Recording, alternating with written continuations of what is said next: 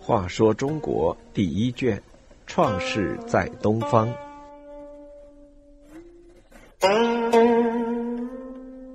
八十一，赴汤蹈火。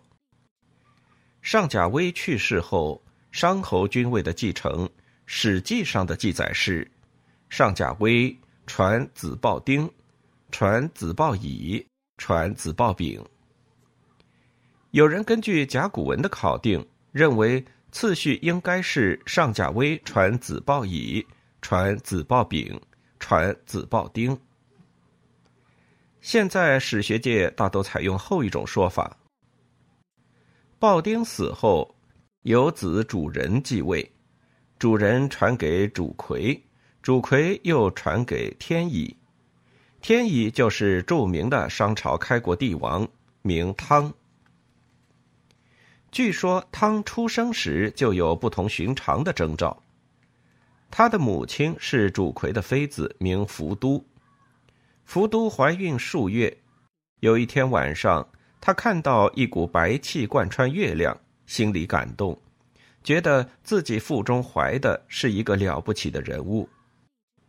过了几天，就在天干有乙的那天生下一子，于是。主魁和福都就给儿子取号为天乙，起名叫吕，意思呢是一步一个脚印，踏踏实实去做一番事业。后来长辈们又给他起了一个字叫汤，意思是驱除暴虐，赴汤蹈火，解救人民的苦难，开创一个新天地。传说汤的脸上面小，下面大。像一个葫芦，皮肤白净而留有小胡子。他身长九尺，约合现在近两米，是个高个子。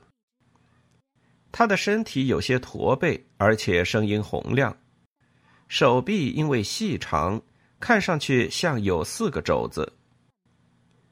随着他的事业逐渐成功，他的名字叫法也就多起来。